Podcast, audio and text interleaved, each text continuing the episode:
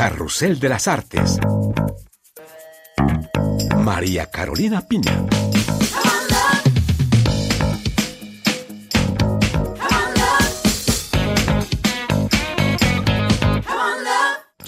Bienvenidos a este espacio donde la cultura es noticia. Hoy en nuestro programa los protagonistas serán la pintura, el patrimonio, la historieta, el cine y hasta la gastronomía francesa.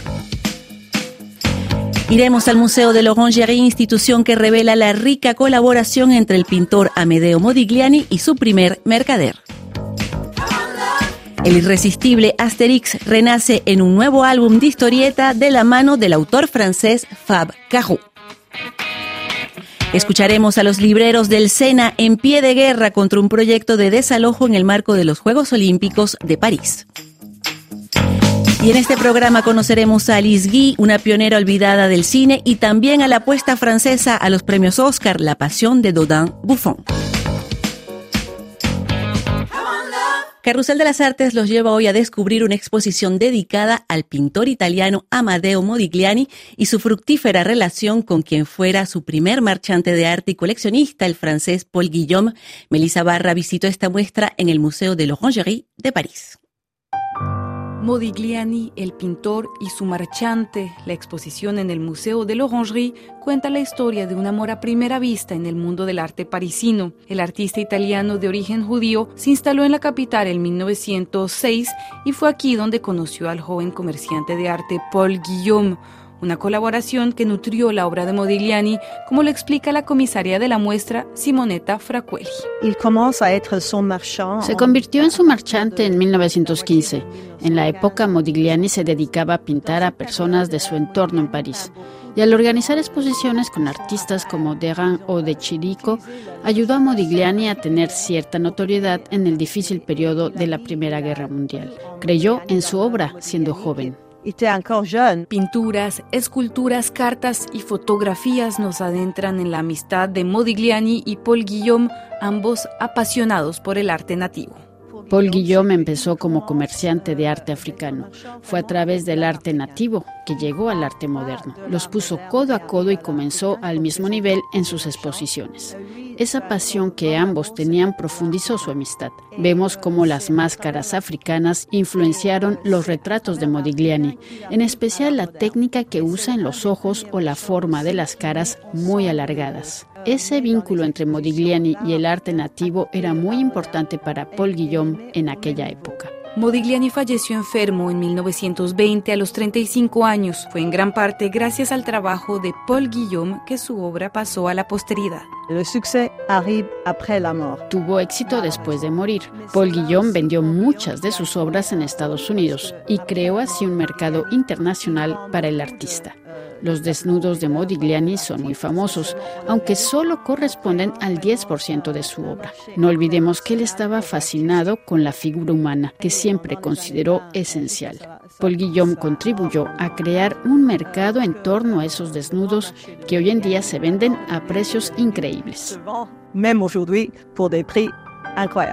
Una de las piezas maestras de la exposición es el desnudo acostado una obra censurada en 1917 en la única exposición monográfica de Modigliani por haber pintado la pilosidad de su modelo.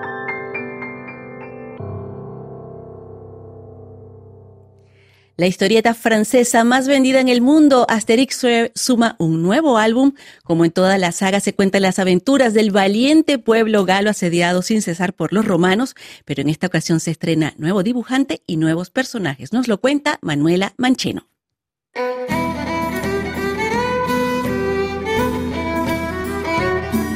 Una moda extraña se ha apoderado de los habitantes de la aldea gala más famosa del mundo.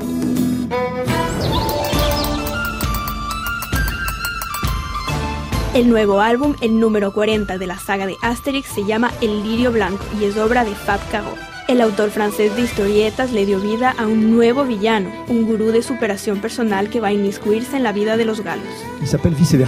Se llama Vicevertus. Es un líder seductor y falso, doble cara Yo crecí leyendo Asterix y me acompañó toda la vida. A mis 48 años me dijeron que me habían escogido para retomar ese universo. Fue algo irreal. Me sentí como cuando niño jugaba a los muñecos Playmobil.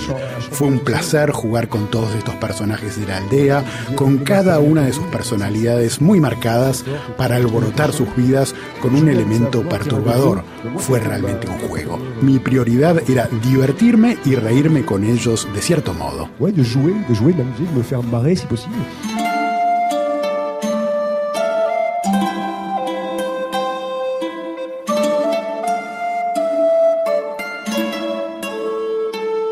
Divertirse es precisamente lo que anima a Fab Caro, maestro indiscutible del humor absurdo francés. Es autor de grandes éxitos, en especial de la historieta Zai Zai Zai, que fue adaptada al cine.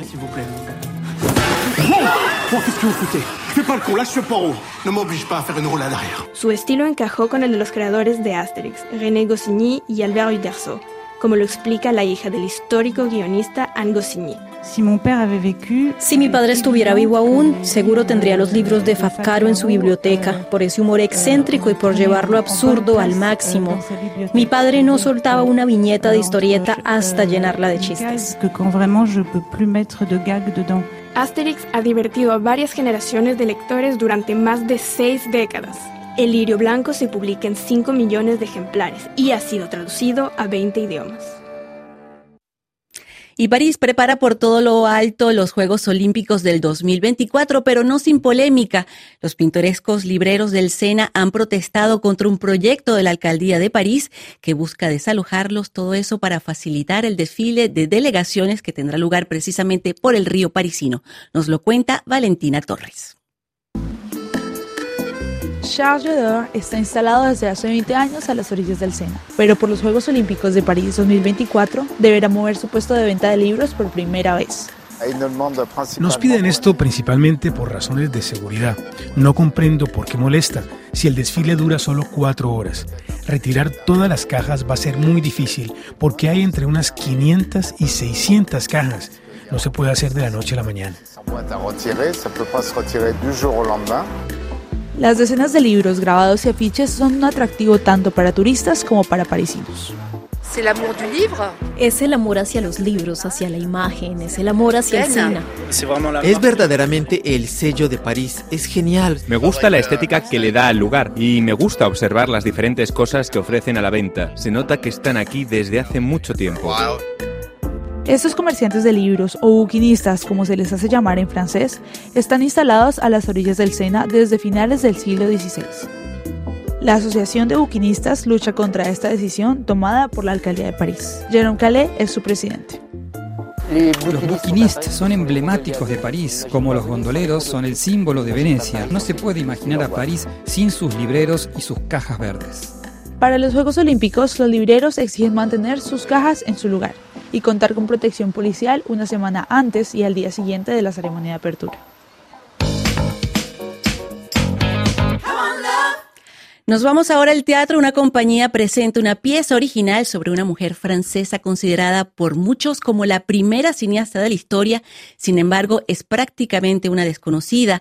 Ella es la protagonista de este espectáculo que le rinde homenaje a 150 años de su nacimiento. Muchos consideran que el cine como lo conocemos hoy es obra de una mujer, Alice Guy. En 1896 esta francesa tuvo la idea de filmar la primera película de ficción con el cinematógrafo de los hermanos Lumière. Sin embargo, su nombre se ha borrado de los libros de historia, una injusticia que intenta reparar Caroline Genet en un espectáculo escrito e interpretado por ella, Alice Guy, Mademoiselle Cinema. Euh, Por casualidad, un día vi un documental sobre Alice Guy.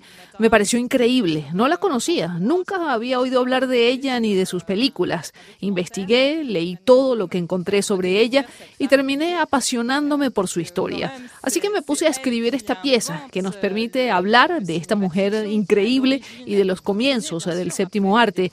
Era un momento de gran efervescencia tecnológica, pero fue Alice Guy quien inventó el cine de ficción. Hay que decirlo.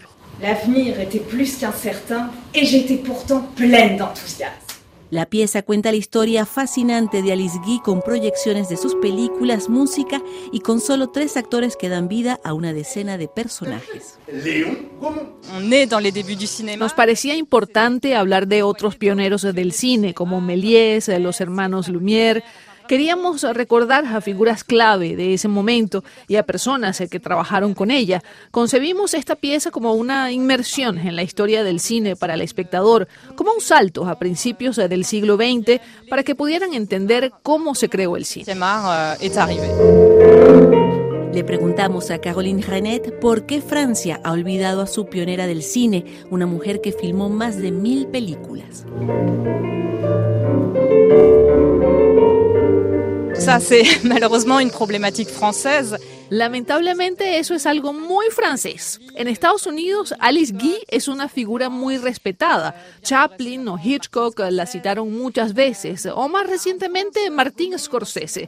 En Francia, su jefe, Léon Gaumont, nunca la reconoció y muchos historiadores del cine han tenido una visión muy patriarcal. Y a esto se suman las dudas sobre quién hizo la primera película de ficción. Hay gente que no se la atribuye a ella, pero incluso si no fuera ella, ¿qué importa?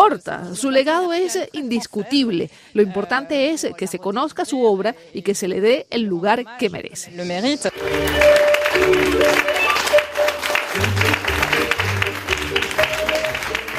Y a continuación, la película que representará a Francia en los Oscar y que estará próximamente en las salas de cine, La Pasión de Dodin Buffon, es una exquisitez cinematográfica servida por dos de los mejores actores franceses. Paola Arisa. Tu saurais bien ce qu'il y a dedans De l'art fumé, des champignons. ¿Va voir la crème fraîche? Una película de época llena de sabores y olores, filmada en la intimidad de una cocina donde se prepara un festín cada noche. La pasión de Dodin Buffon es la historia de un refinado gourmet y su fiel cocinera, una mujer reservada con el don de satisfacer los paladares más exigentes. Juliette Binoche interpreta a Eugénie. Eugenia no se siente a la sombra, sino en donde quiere estar, en lo que quiere hacer de su vida. Es una mujer que irradia luz a través de lo que hace. Entre Eugenie y Dodin arde a fuego lento una pasión devoradora. El actor Benoît Magimel. Lo que se ve en la película son dos seres en perfecta comunión que respetan las estaciones. Han trabajado muchos años juntos para encontrar ese nivel de refinamiento y de delicadeza. En su cocina todo es movimiento, la vida es movimiento y nosotros somos movimiento. La pasión de Dodin Buffon será la embajadora del cine y de la gastronomía francesa en los Oscars. Y con esto cerramos este programa. Muchísimas gracias por habernos acompañado. Au revoir.